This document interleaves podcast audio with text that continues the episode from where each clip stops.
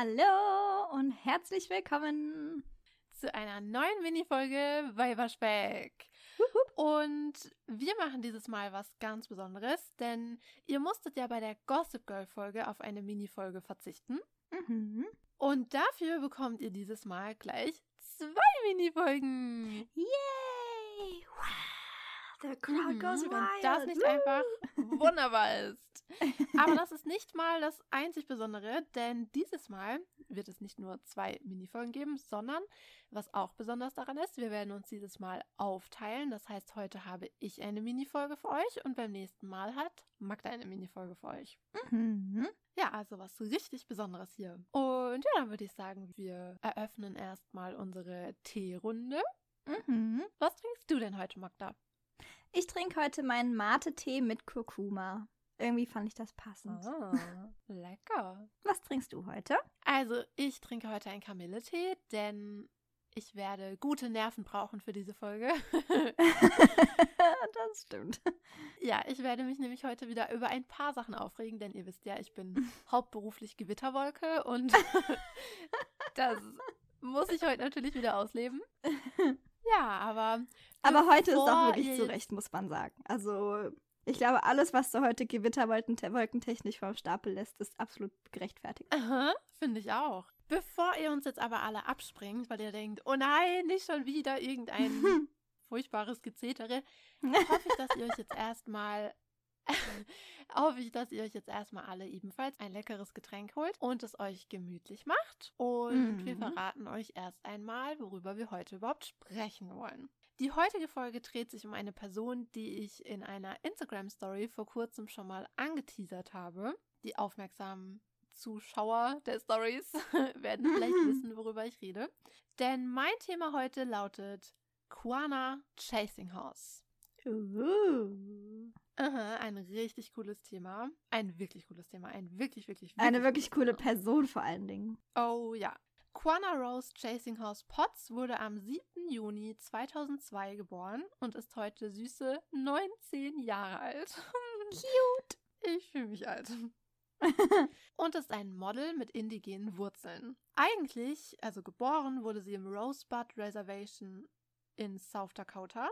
Aber seit sie sieben Jahre alt ist, lebt sie in Alaska. Und dort lebt sie eben auch heute noch. Also sie lebt heute in Fairbanks, Alaska.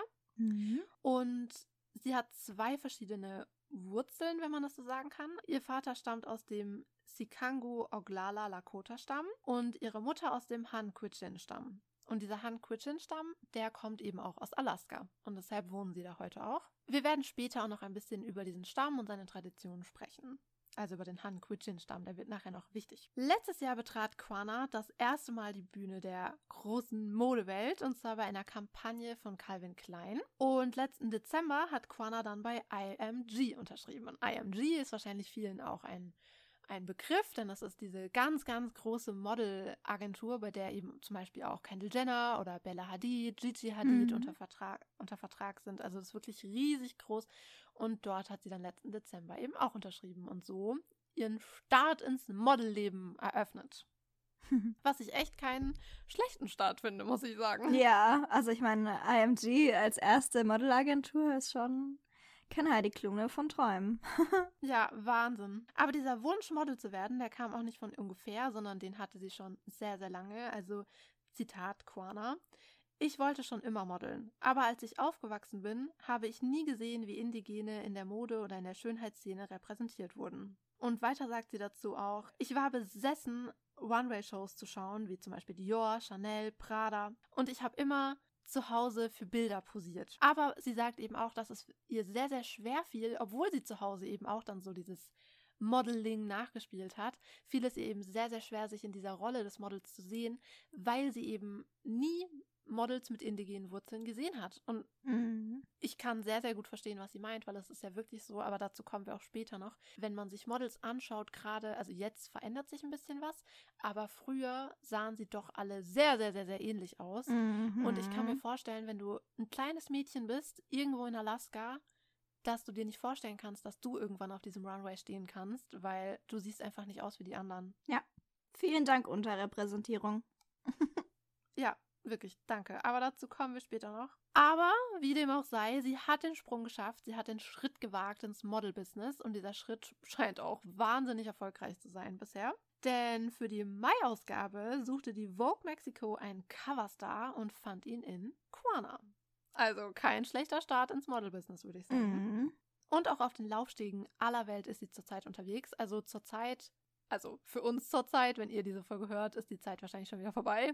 Aber zurzeit ist ja Fashion Week und sie ist gerade auf allen möglichen Fashion Week Laufstegen und erobert sie im Sturm. Also es ist wirklich Wahnsinn, wenn man sich vorstellt, dass sie letztes Jahr ihren allerersten Job bei Calvin Klein hatte und heute schon alle Laufstege der Welt erobert. Es ist wirklich wow, wie schnell das ging und wie schnell sie erfolgreich geworden ist. Super cool.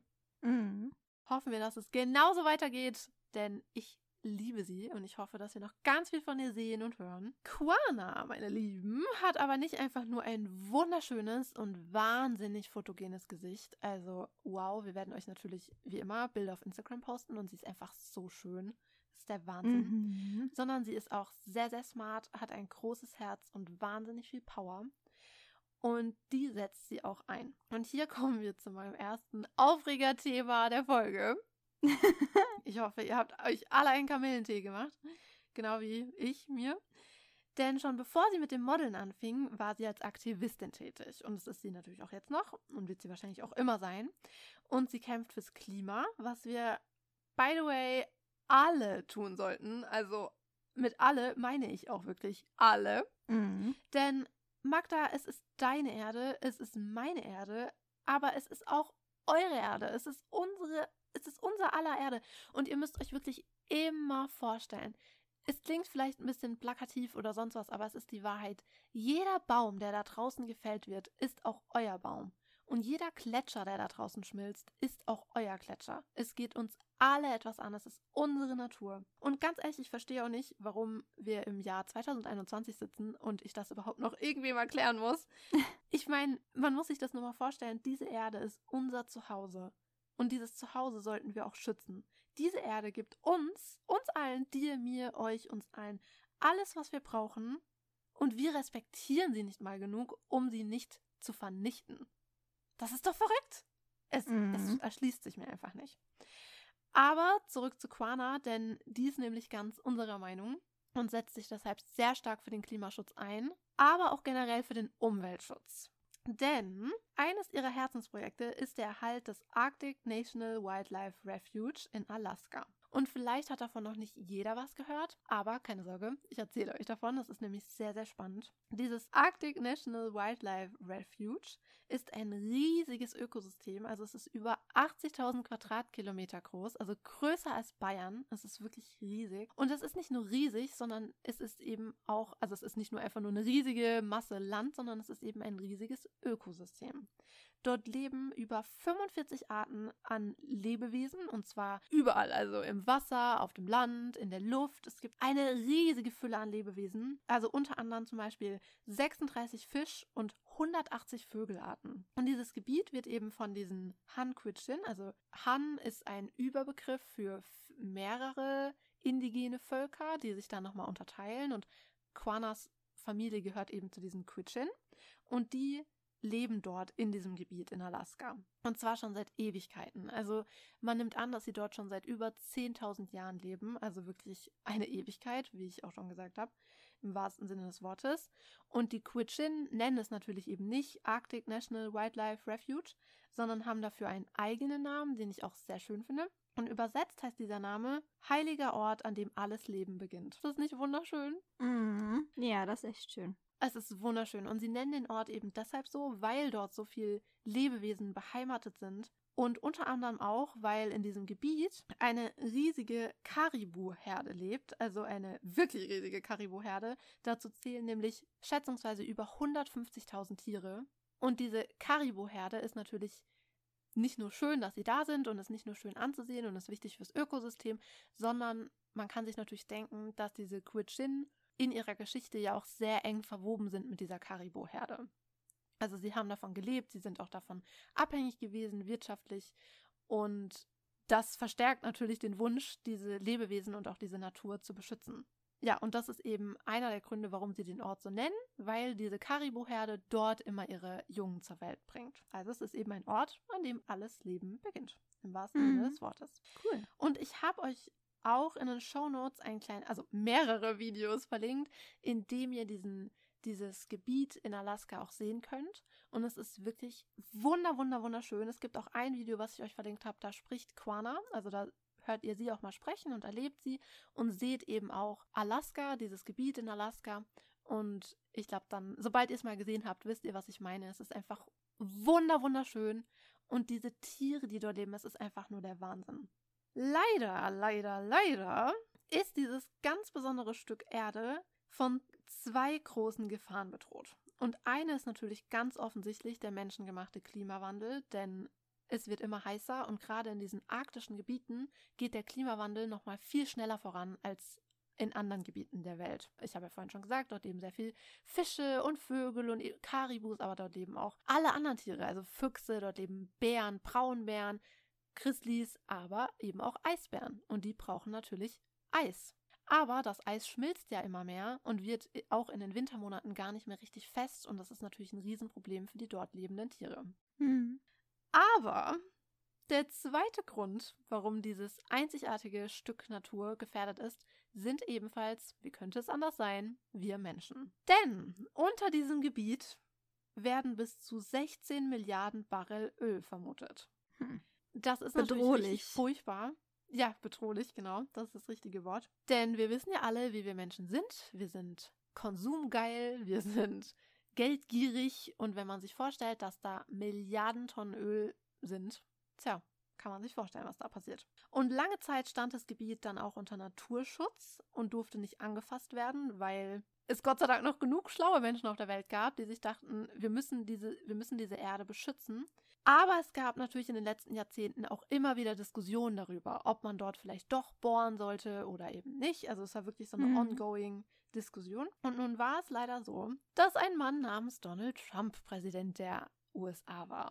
Habt ihr vielleicht mitbekommen. Und während dieser Zeit hatte seine Partei, also die Republikaner, die Mehrheit sowohl im Senat als auch im Kongress. Und somit konnten sie diese Gesetze, die diese Natur eigentlich schützen sollte, konnten sie ändern und umwerfen und haben dann beschlossen, dass sie einen Teil des Gebietes freigeben wollen für Öl- und Erdgasförderung. In der allerletzten Zeit seiner Amtszeit, also wirklich in der allerletzten Zeit, genau zwei Wochen bevor seine Amtszeit endete, hat Donald Trump dann Verträge freigegeben für Ölfirmen, dass sie dort eben bohren können. Super, wirklich vielen Ja, Dank. vielen Dank für nix. Mittlerweile wisst ihr aber, dass Joe Biden jetzt Präsident der USA ist. Und Joe Biden hat schon zu Beginn seiner Amtszeit diese ganzen Pläne zur Öl- und Gasför Gasförderung eingefroren. Er konnte, also soweit ich das verstehe, konnte er es nicht sofort verbieten, aber er hat es eben erstmal eingefroren, bis eine weitreichende Analyse gemacht wird, eben aufgrund dieser ganzen äh, auf Basis dieser ganzen Umweltforderungen und Umweltgesetze. Und bis diese neue Analyse durch ist, darf dort nicht weiter geforscht werden, denn man muss sich das ja auch so vorstellen, das Elend beginnt ja nicht erst, wenn wirklich mit der Ölförderung angefangen wird, sondern schon vorher. Denn du schickst dort ja lauter Menschen hin und lauter Maschinen hin, die erstmal Untersuchungen machen, ob überhaupt gebohrt werden kann und wo gebohrt werden kann und so weiter und so fort. Und schon diese Voruntersuchungen schaden der Umwelt wirklich extrem. Hm. Also es ist wirklich von Sekunde eins an eine furchtbare Sache, die dort passiert. Aber das Problem ist eben, er hat es jetzt erstmal, wie gesagt, eingefroren. Aber wir befinden uns jetzt irgendwie in so einem, sage ich mal, Niemandsland, denn es ist gar nicht richtig klar, ob er das überhaupt ver verhindern kann. Denn der Kongress hat ja damals es erlaubt und es könnte sein, dass jetzt eben auch nur der Kongress es wieder stoppen kann. Also es ist nicht so ganz klar, was jetzt damit passiert. Und vielleicht werden sich jetzt einige von euch fragen, warum nehme ich mir die Zeit, in einem Modepodcast so ausführlich darüber zu erzählen? Dafür gibt es zwei große Gründe. Erstens, weil ich der Meinung bin, wenn wir uns schon die Zeit nehmen, über Quana zu reden, und diese Folge geht ja über sie, weil wir sie total toll finden, und das ist irgendwie so eine Quana Appreciate-Folge, die wir heute machen wollen. Hm. Und ich finde halt, wenn man sich schon die Zeit nimmt, über sie eine Folge zu machen, sollte man sich auch die Zeit nehmen, über ihr Herzensprojekt zu sprechen. Ich finde, die Zeit muss sein. Ja, auf jeden Fall. Und zweitens, und das ist mir auch ein sehr wichtiges Anliegen, weil auch wir etwas tun können. Und das habe ich ja vorhin schon gesagt, Umweltschutz geht uns alle an, diese Natur gehört uns allen und diese Natur, die dort zerstört wird, wenn sie mit den Ölförderungen weitermachen können, das ist auch unsere Natur. Und es gibt mehrere große Organisationen, die sich eben für den Schutz dieser Umwelt dort einsetzen. Und es gibt eine große Organisation, die habe ich euch auch in den Show Notes verlinkt. Und wenn man auf deren Seite ist, haben sie so eine Anleitung, wie man den Kongress benachrichtigen kann, darüber, dass man das eben nicht will. Also so ein Take-Action-Ding. Und das kann man leider aber nur von Amerika aus machen. Aber auf der Seite weisen sie eben auch extra darauf hin, dass das auch international wichtig ist. Und ich meine, vielleicht kennt ja der eine oder andere von euch Menschen in Amerika, hat Familie in Amerika, Freunde in Amerika, was auch immer, die er darüber benachrichtigen kann und diese Seite weiterleiten kann, die dann vielleicht dort auch mitmachen können. Wer weiß, man weiß es mhm. ja nie. Mhm. Aber auch außerhalb der USA kann man was machen, denn es gibt eine große Petition auf change.org, die ihr alle unterschreiben könnt. Und die verlinke ich euch auch in den Show Notes. Also damit es nicht untergeht, werde ich das extra ganz oben in die Show Notes machen. Und wirklich, Leute, bitte unterschreibt. Also die Petition hat schon über, äh, hat schon fast zwei Millionen Unterschriften. Und man weiß nie, weißt du, es kann deine Unterschrift sein, die letztendlich irgendwas bewirkt, die den Unterschied macht. Also bitte nehmt euch die Zeit und unterschreibt. Ich habe heute Mittag unterschrieben. Es hat mich nicht mal eine Minute gekostet. Es geht so schnell. Und wie gesagt, es kann eure Stimme, eure Unterschrift sein, die irgendwas in diesem Sinne bewegen kann. Ja, und angenommen, ihr teilt diese Petition nochmal weiter und 100 Leute sehen das und von diesen 100 Leuten unterschreiben 10 und leiten es auch wieder weiter, dann ist es so ein Rieseneffekt, den man damit machen kann.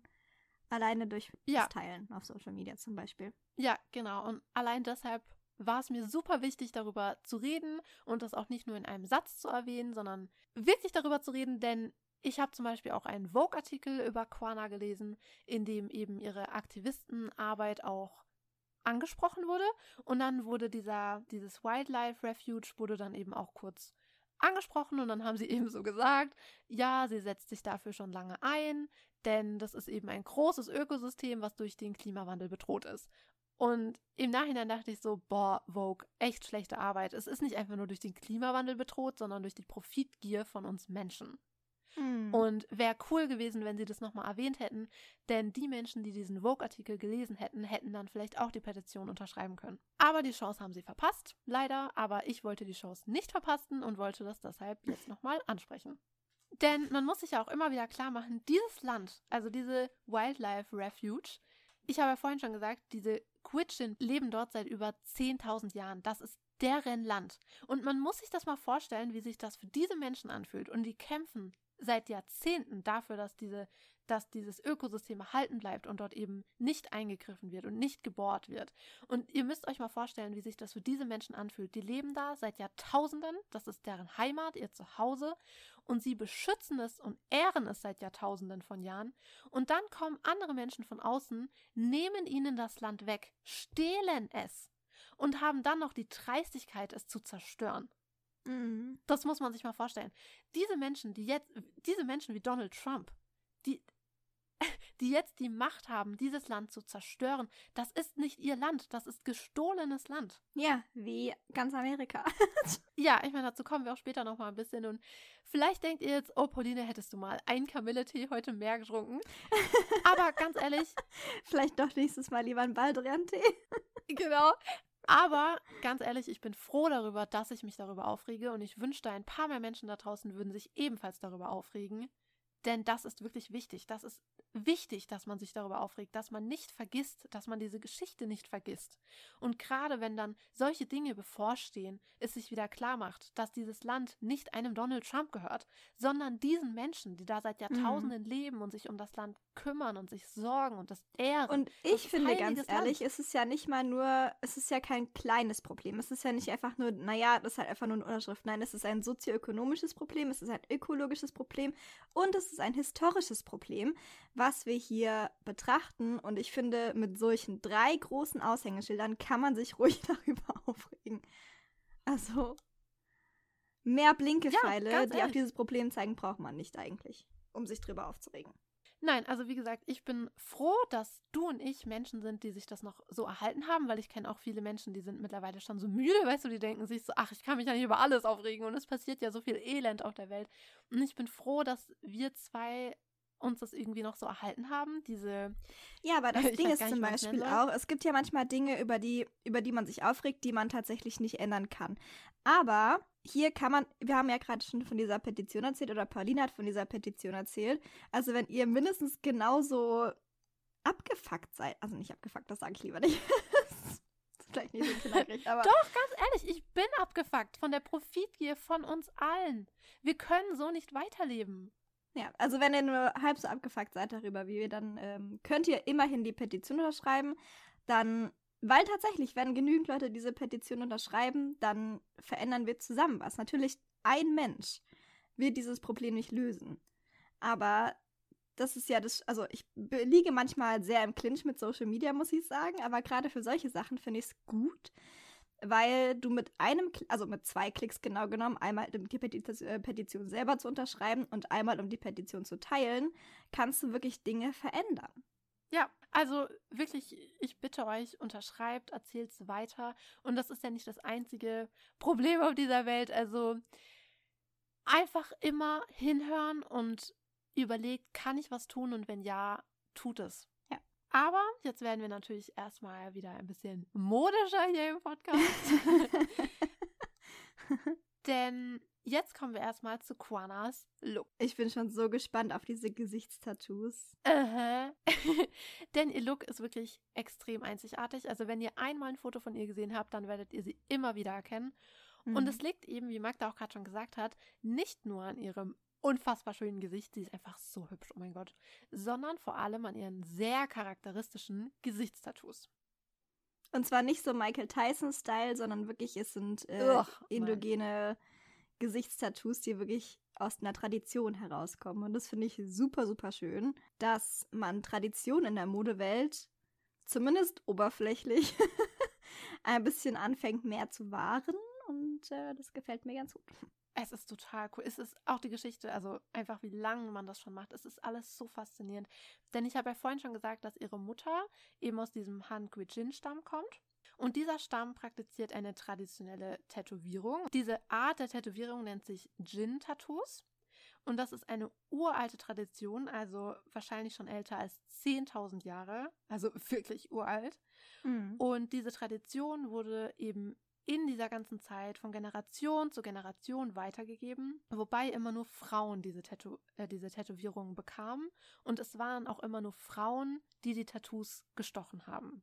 Mhm. Leider muss man sagen, dass in den vergangenen Jahrhunderten sehr, sehr viele Menschen nach Amerika geschwärmt sind, auch sehr, sehr viele Missionare und so weiter, die diese Kulturen komplett kaputt gemacht haben. Also die die Sprachen dieser indigenen Bevölkerung, die Kulturen, die Traditionen der Ureinwohner einfach systematisch zerstört und verdrängt haben. Mhm. Man kann es nicht anders sagen. Aber Gott sei Dank gibt es Menschen, die heute diese fast verlorenen Kulturen auch wieder beleben wollen und es auch wirklich mit allem, was ihnen zur Verfügung steht, versuchen und sich alle Mühe geben. Eine von ihnen ist eben auch Quana. Und ich habe euch in den Show Notes auch einen Artikel der New York Times verlinkt, falls ihr noch ein bisschen mehr über diese Gesichtstattoos der Quitchin erfahren wollt. Da erzählen sie noch ein bisschen mehr darüber und zeigen, was ich ziemlich cool finde, auch einige Fotos von indigenen Frauen, die heute diese Tätowierung haben. Also es sieht total beeindruckend cool. aus. Schaut es euch mal an. Ihr seht diese Tattoos aber auch bei Quana, denn wie gesagt, wir werden euch ja wieder Fotos von ihr posten und sie hat ja eben diese Tattoos. Und sie hat mittlerweile mehrere.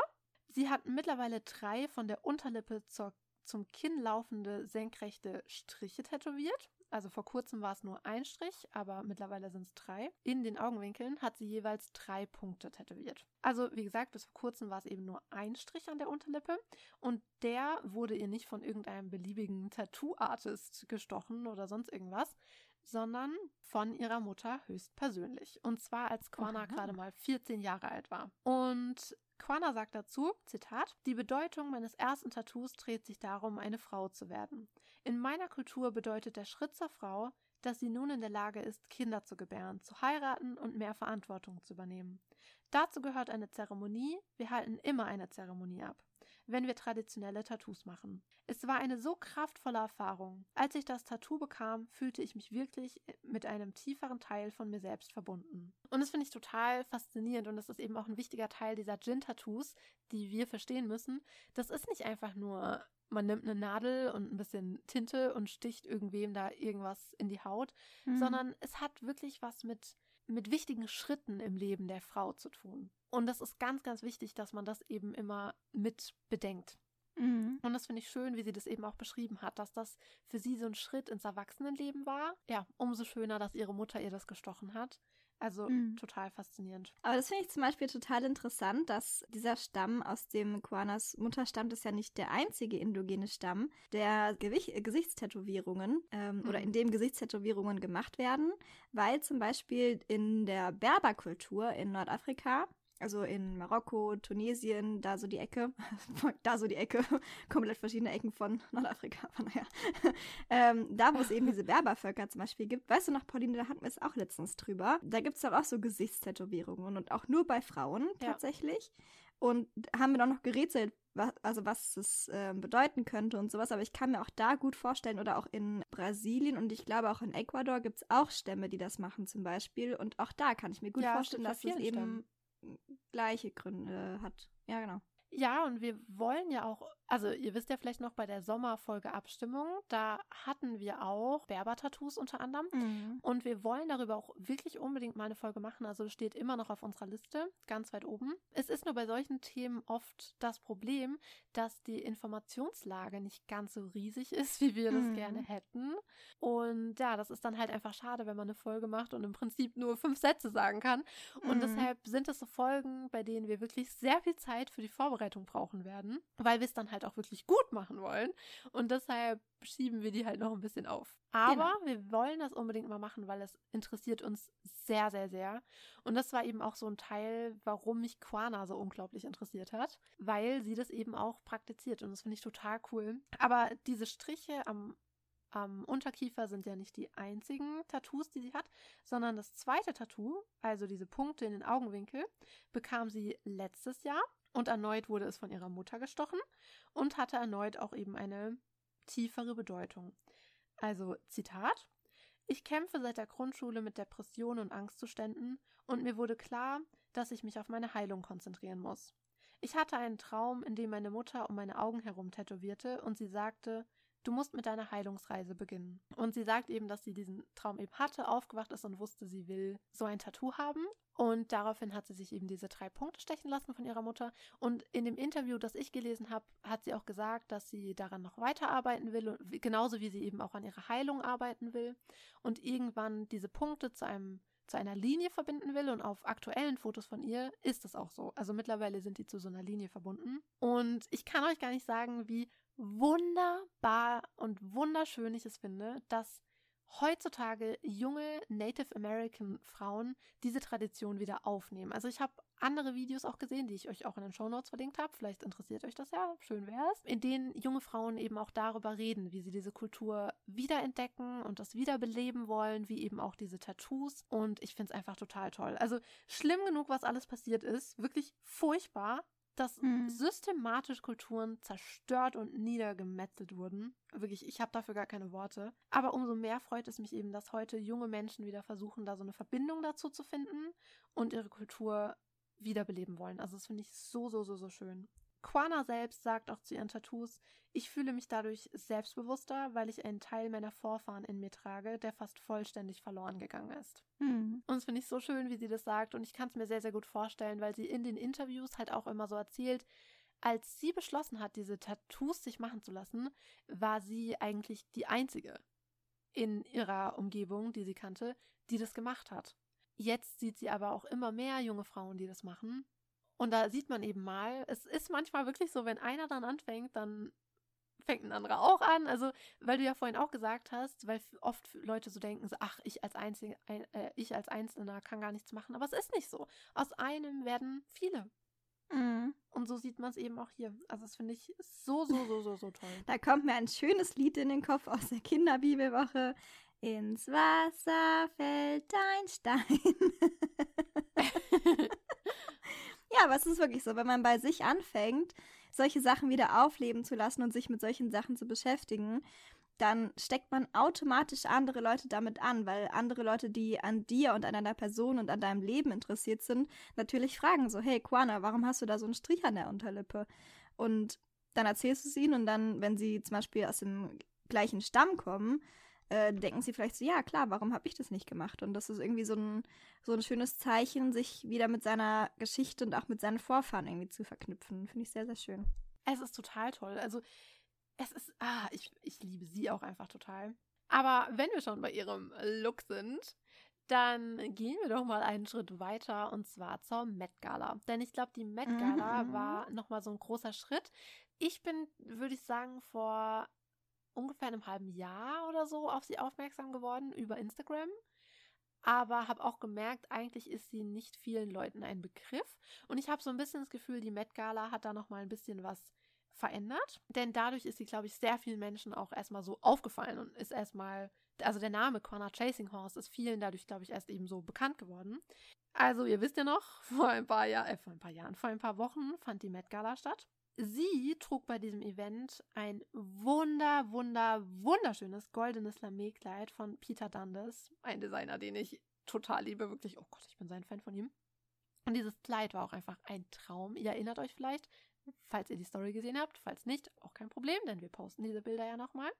Sie hat auch erzählt, dass sie, bevor sie da hingegangen ist, also als sie Styling gemacht haben, das Fitting gemacht haben, hat sie ganz viel Native Musik gehört und hat eben gehofft, dass sie sich dadurch so empowered fühlt und eben auch noch mehr so diese Connection zu ihren Vorfahren spürt. Und ihren Native-Wurzeln zollte sie bei dem Outfit auch wirklich Tribut. Und zwar durch ihren Schmuck. Mhm. Denn, ich habe ja vorhin schon gesagt, ihre Eltern, also ja, ich habe ja vorhin schon gesagt, welchen Stämmen ihre Eltern angehören. Allerdings lebte sie ja als Kind in einem Navajo-Reservat und hat dorthin eben auch sehr viele Verbindungen. Also ihr war klar, dass sie eben gern bei der Met Gala so ein, ja, irgendwas tragen würde, was sie eben mit ihren indigenen Wurzeln auch so verbindet.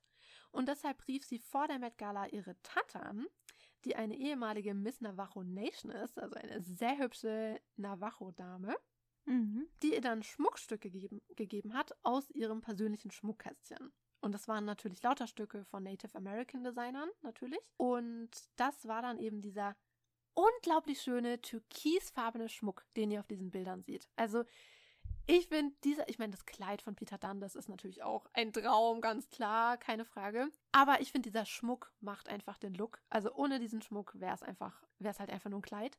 Aber dieser Schmuck macht es einfach. Und wenn man sich dann eben noch klar macht, dass dieser Schmuck von Navajo-Menschen gemacht wurde, also von Native American People gemacht wurde, es ist, das macht es einfach noch schöner. Es ist wirklich ein traumhaft schöner Anblick. Ich finde es so, mhm. so, so, so schön.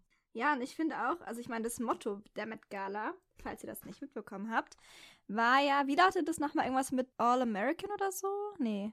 Ja, genau, dazu wollte ich jetzt nämlich kommen, denn ihr wisst ja, Pauline, aka Gewitterwolke, ist am Start. Sehr denn schön. ich wollte noch kurz was zur Met Gala generell sagen. Denn mhm. die Met Gala ist ja nicht einfach irgendeine Party oder sonst irgendwas. Es ist zum Teil auch eine Spendenveranstaltung, aber der Sinn dahinter ist ja, das Met Museum ist ja eben ein Museum, in dem Ausstellungen stattfinden. Und bei der Met Gala wird eben auch immer die neue, die neue Ausstellung eröffnet. Und diese Ausstellung hat dann eben immer so ein Thema und daran orientiert sich dann ja auch das Thema, also der Dresscode der Met Gala. Das jetzige Thema dieser neuen Ausstellung ist In America Lexicon of Fashion.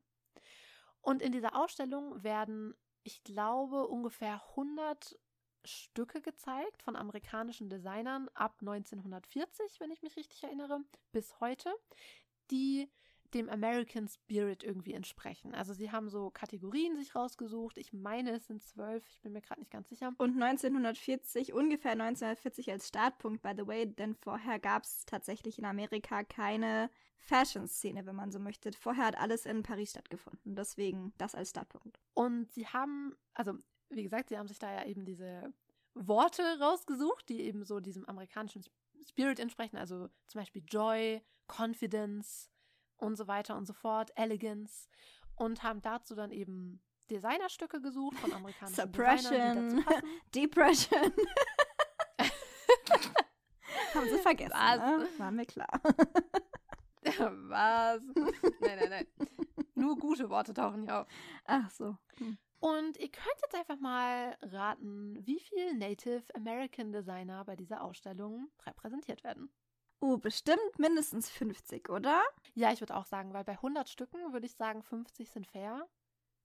Aber wie viel nein, wirklich? es ist eine einzige. Eine. Eine ah, einzige Designerin. Mit, mit, mit. Was macht ihr mit uns? Ich finde es so, so, so, so, so, so traurig. Es ist wirklich mm. nur mhm. eine einzige Designerin dabei, namens Corinna Emmerich. Ist das diese deutschstämmige? Nee, die heißt ja was mit R. Es gibt auch so eine äh, deutschstämmige, die irgendwie, die ist auch Teil deutsch und teils äh, indogen.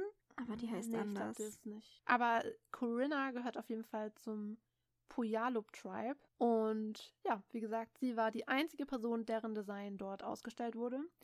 Und ganz ehrlich, sorry, aber generell ist es einfach eine so unfassbar schwache Leistung. Eine Designerin, ein Designstück, eins von 100 kommt von einer Native American Person. Das kann doch nicht sein. Und wisst ihr, was ich so traurig finde? Ich habe in der großen Folge schon gesagt, dass ich schon mein Leben lang mich sehr für indigene Bevölkerung interessiere, also wirklich schon mein ganzes Leben lang. Und mir fällt das schon immer auf, wie wenig diese Menschen repräsentiert werden in TV-Shows, in Filmen, in Kultur, in allem. Also, mhm. Also sie finden praktisch nicht statt. Und das fand ich schon immer ganz furchtbar. Und mich hat das ziemlich traurig gemacht, weil ich habe sehr viele Artikel über die Met Gala gelesen und in nicht einem einzigen habe ich irgendwo eine Bemerkung dazu gefunden oder sonst irgendwas, dass es eben ein, also nur eine einzige Native American Designerin in die Ausstellung geschafft hat, in nicht einem einzigen Artikel. Und das finde ich schon extrem traurig. Und ich habe dann nur durch Zufall habe ich einen Artikel gefunden von ihr in einem Magazin, wo es eben genau darum ging, dass, also das war eben ein Interview mit ihr, in dem sie eben auch gesagt hat, sie wünscht sich da einfach mehr Repräsentation und dass da einfach mehr passiert auf dem Gebiet. Aber das war ein Artikel. Und in sonst keinem, in keinem einzigen Vogue-Artikel kam vor, hey, das sind unsere Designer und upsala, wir haben es mal wieder verkackt. Wir haben nämlich nur einen Native American Designer. Mhm. Das finde ich einfach so eine unfassbar schwache Leistung. Also Anna Wintour, Daumen runter, nicht cool. Ja. Ja, und generell, also man muss generell sagen, also ich für mich persönlich, ich finde, die Met Gala Looks sind meistens schön anzusehen aber das Motto treffen sie selten, wenn wir ehrlich sind. Also ich kann mich erinnern, war das letztes Jahr oder das Jahr davor, dass es, ich glaube, es war Jahr davor, äh, als es Motto Camp zum Beispiel gab. Und Camp kommt ja zum Beispiel aus der, aus der also dieser, genau. Und da war ja auch schon die Debatte oder die Diskussion, dass sehr wenig Looks überhaupt verstanden haben, worum es geht. Also keiner konnte irgendwie mit diesem Begriff so richtig was anfangen, weil sich halt keiner vorher Gedanken, ja. also die haben halt einmal gegoogelt, glaub, was Camp ist es. schwierig. Ja, es ist auch schwierig, aber ich finde es, also ich finde gerade deswegen finde ich es so cool, weil du halt, du kannst es nicht einfach googeln. Und dann haben es die Leute einfach gegoogelt, haben es nicht verstanden, haben halt irgendwas gemacht. Und genauso fand ich es auch bei diesem Jahr wieder ein bisschen, dass sie irgendwie so versucht haben, so, naja, wir nehmen halt dann zum Beispiel, was weiß ich, Kleider in den Farben zum Beispiel von der amerikanischen Flagge oder so. Oder der, also was heißt der Großteil, aber viele Kleider, zum Beispiel, also ich hätte zum Beispiel halt gesagt, okay, ich ziehe ein Kleid von einem amerikanischen Designer an, am besten von einem Native American Designer oder irgendwas. Und es gab so viele Looks, die nicht mal das erfüllt haben. Die einfach von französischen Designern oder so waren oder von äh, bestenfalls britischen Designern, aber also, wo ich mir denke so, hä, habt ihr euch überhaupt die Einladung durchgelesen? Also, Entschuldigung. Ja, also mich darfst du nicht fragen. Ich halte ja von amerikanischer Kultur gar nichts, denn meiner Meinung nach existiert sie nicht. Aber das ist nur meine ja, sie Meinung. Ja, existiert schon, aber halt da, wo Quainer, also, weißt du, herkommt. Aber umso glücklicher bin ich eben, dass Quana dort war mhm. und ihre Kultur und ihre Menschen repräsentiert hat. Und sie selbst sagt zu dem Abend Folgendes. Es ist extrem wichtig, wahre und authentische amerikanische Kultur bei dem diesjährigen Thema zu repräsentieren. Mhm. Nachdem die Native American Culture in der Mode so viele Male angeeignet und missinterpretiert wurde. Yes. Unsere Kultur zurückzugewinnen ist der Schlüssel. Wir müssen der Welt zeigen, dass wir immer noch hier sind und dass das Land, auf dem alle wohnen, geklautes Native-Land ist. Yes! Und ich kann ihr gar nicht mehr zustimmen. Ich, sie hat so recht. Ja. Es ist so, wirklich, es ist so. Und ich hoffe, dass alle Menschen, die jetzt diese Folge hören, sich darüber nochmal Gedanken machen. Das ist gestohlenes Land. Alles, alles davon ist gestohlenes Land. Und sich dann hinzustellen und eine Modenschau, eine Ausstellung zu machen über amerikanische Mode und die Dreistigkeit zu besitzen, nicht ein bisschen Native American Design mit einzubeziehen. Was ist los mit euch? Wirklich, was ist los mit euch? Ich verstehe es mhm. nicht. Ich verstehe es wirklich nicht. Ja. Ich kann es nicht verstehen. Aber wie gesagt, dadurch bin ich umso glücklicher, dass Quana da ist und dass sich dadurch vielleicht ein bisschen was verändern wird in der Art, wie die Leute denken und wie Leute Dinge auch hinterfragen. Also, das fände ich sehr, sehr schön.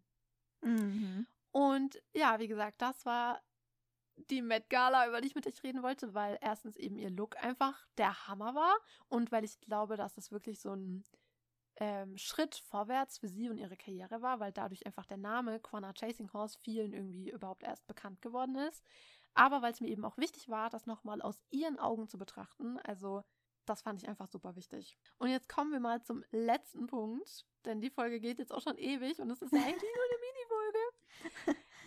Ich wollte die Folge über Quana machen. Erstens, weil sie ist ein Model und auch Models sind ja Teil des Modebusiness, also deshalb hat es halt einfach gut gepasst. Und weil ich es einfach wenn wir schon über indigene Bevölkerung sprechen, einfach auch toll finde, einzelne Personen dann nochmal so rauszuholen und über die zu sprechen, weil weißt du, jeder von uns kennt Kendall Jenner oder Gigi Hadid. Mhm. Und ich fände es toll, wenn genauso viele Menschen irgendwann Quana kennen würden.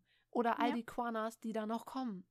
Ja, und überhaupt, also ich finde gerade gerade Quana ist da auch echt eine coole Person, die man sich rauspicken kann, finde ich auch, weil sie ja wirklich auch sehr viele Projekte hat, die sie unterstützt und für die sie ähm, so ein bisschen auch in der Öffentlichkeit, also für die sie in der Öffentlichkeit auch steht. Weißt du, wie ich meine? Also es ist ja nichts, als ob man einfach irgendwie random eine Person rausgepickt hat, sondern ihr könnt jetzt alle, gleich nachdem ihr die Folge fertig gehört habt, auf Instagram gehen und natürlich unseren Post anschauen zu Quana, aber dann auch gleich am besten ihr folgen, weil sie wirklich nicht nur schönen Content macht auf Instagram, sondern auch wirklich informativen Content. Und das finde ich super, super gut. Es ist total toll.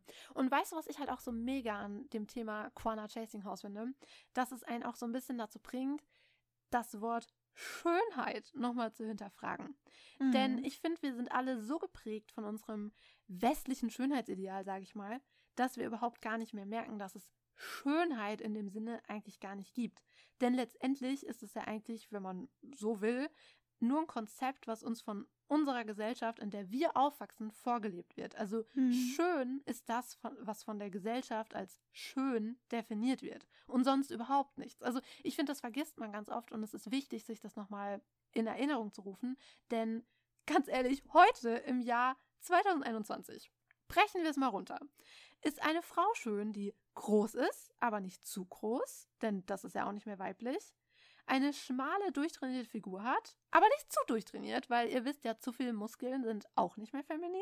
Und was natürlich auch ganz wichtig ist, obwohl eine schlanke Figur erwünscht ist, sollen natürlich Brüste und Hintern schön rund sein, schön kurvig sein, aber dabei natürlich fest sein und straff sein. Vor allem, wie du das sagst, schön rund und schön kurvig. Sie sollen so schön rund und so schön kurvig sein, dass es von Natur aus eigentlich fast schon unmöglich ist, diese Figur zu haben und deswegen sich reihenweise junge Frauen Fett aus ihrem Bauch abpumpen lassen und sich in den Hintern spritzen lassen, aka Brazilian Butt Lift und dabei teilweise hops gehen, weil sie versuchen, ein Schönheitsideal zu erfüllen, was absolut toxisch ist. Dankeschön. Ja, und es ist noch dazu Quatsch, denn nur weil unsere Gesellschaft heute das so empfindet, heißt das nicht, dass das wirklich das Nonplusultra ist. Denn du, wie gesagt, wir wollen so einen Körper haben. Das ist das Perf Perfection. Punkt. Wir wollen aber noch dazu ja natürlich auch ein schönes Gesicht mit weichen femininen Gesichtszügen, einer schmalen Nase, schönen Augen, vollen Lippen. Und dieses Bild wird uns als schön verkauft.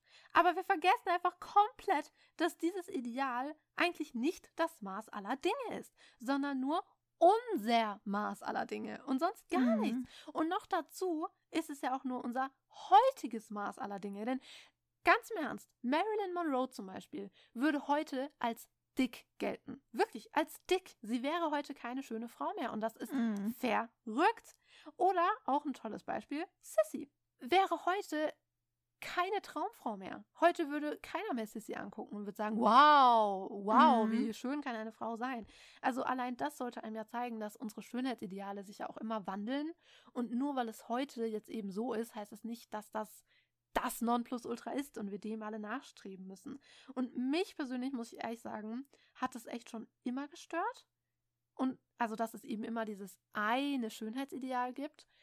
Und umso mehr freue ich mich, dass die Modewelt irgendwie gefühlt in den letzten Jahren so ein bisschen aufwacht mhm. und einfach auch ein bisschen offener wird. Also es freut mich wirklich extrem. Ja. Und mittlerweile sieht man ja auch immer mal wieder Menschen, die irgendwie so ein bisschen anders aussehen. Weißt du, was ich meine? Die irgendwie andere Features haben. Ja, weil, weißt du warum, Pauline? Ich finde nämlich auch, dass das schönste oder das schönste Attribut, was man haben kann, Selbstvertrauen ist. Weil es ist ja wirklich gerade die Leute, die so ein bisschen aus diesem traditionellen Schönheitsraster rausfallen, durch ihre, durch ihr Auftreten punkten. Also, ja, einfach Long Absolut. story short, seid einfach, seid einfach sehr selbstbewusst, wie es nur geht, liebe Leute, weil sowieso die Schönheitsideale ändern sich. Aber ihr solltet euch nicht für die Schönheitsideale ändern, sondern solltet einfach so confident sein, wie ihr heute seid. Und legt euch bitte nicht unter das Messer, Leute. Katastrophe. Ja, aber du, man darf ja auch nicht vergessen, es gibt über 8 Milliarden Menschen auf der Welt und deshalb ist es so verrückt, dass wir einen Beauty-Standard irgendwie haben und sagen, das ist schön. Mhm. Ja, aber das ist ja auch nur in der westlichen Welt. Also zum Beispiel, ich kenne es jetzt zum Beispiel von Marokko, wenn du nach Marokko fährst, ist der Schönheitsstandard schon wieder tatsächlich, obwohl Marokko schon, wie ich es empfinde, für unsere Vorstellungen sehr westlich ist, tatsächlich, ist dort das Schönheitsideal einfach anders als hier. Ja, glaube ich sofort, glaube ich sofort. Und äh, wirklich, wie gesagt, deshalb ist es ja auch wichtig, dass man darüber redet und es eben nicht vergisst, dass Schönheit wirklich sehr relativ ist und einfach eine Sache von kulturellen Dingen. Also Schönheit liegt im Auge des Betrachters, liebe Leute. Und wenn ihr euch schön findet und es auch ausstrahlt, dann werden euch auch andere Leute schön finden. Punkt. Trust me. ich finde, das ist halt eben ganz wichtig, dass man das gerade jetzt mal so im Hintergrund mit Quana sich immer wieder klar macht. Wie schwer muss es denn bitte erst für junge Menschen sein, die wirklich komplett, komplett ignoriert werden von der Gesellschaft, mhm. von der Beauty-Industrie, von allen. Also, wie, wie ich ja vorhin auch schon gesagt habe, dass Quana als Kind sich schon dachte, sie wird gern Model werden, aber sich dachte, das kann sie gar nicht, weil sie kennt kein indigenes Model, sie sieht es nie, mhm. also wie soll sie das werden?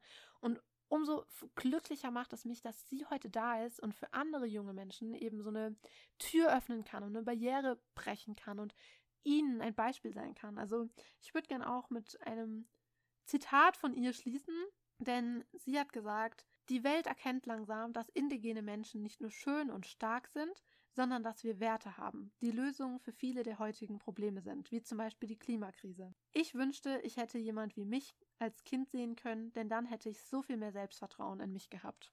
Und damit würde ich gern schließen, denn gerade deshalb finde ich es so toll, dass Quana heute da ist und dass sie irgendwie die Modewelt so im Sturm erobert und hoffentlich es auch genauso kometenhaft weitergehen wird mit ihr. Mhm.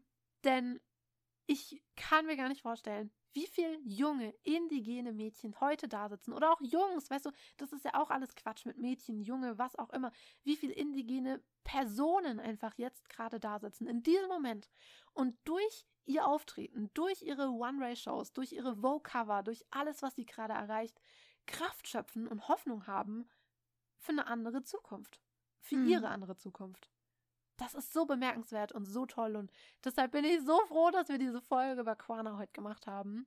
Ja. Ja, also ich hoffe wirklich sehr, dass ihr alle einen Kamillentee getrunken habt, denn es war eine sehr nervenaufreibende Folge, nennen wir es mal so. Aber eine ja. wichtige Folge. Ja, auf jeden Fall.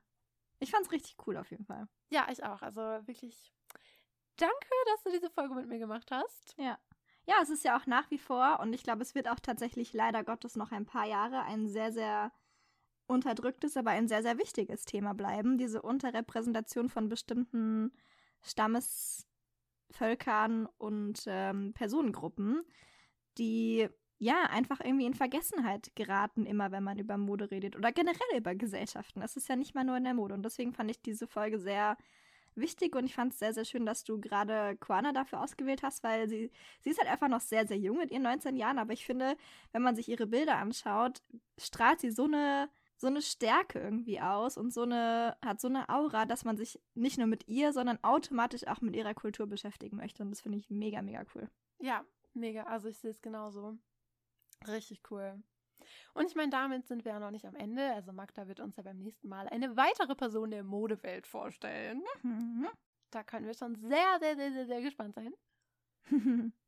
und ja, ich bin sicher, wir werden von Quana noch ganz viel hören und ganz viel sehen. Ja, und ich, ich hoffe, hoffe euch hat es heute genauso viel Freude gemacht wie uns. Und ihr konntet genauso viel mitnehmen aus der Folge wie wir. Und wie gesagt, bitte unterschreibt, bitte lest es nach, bitte interessiert euch. Dann würde ich sagen, mit vorzüglichen Grüßen.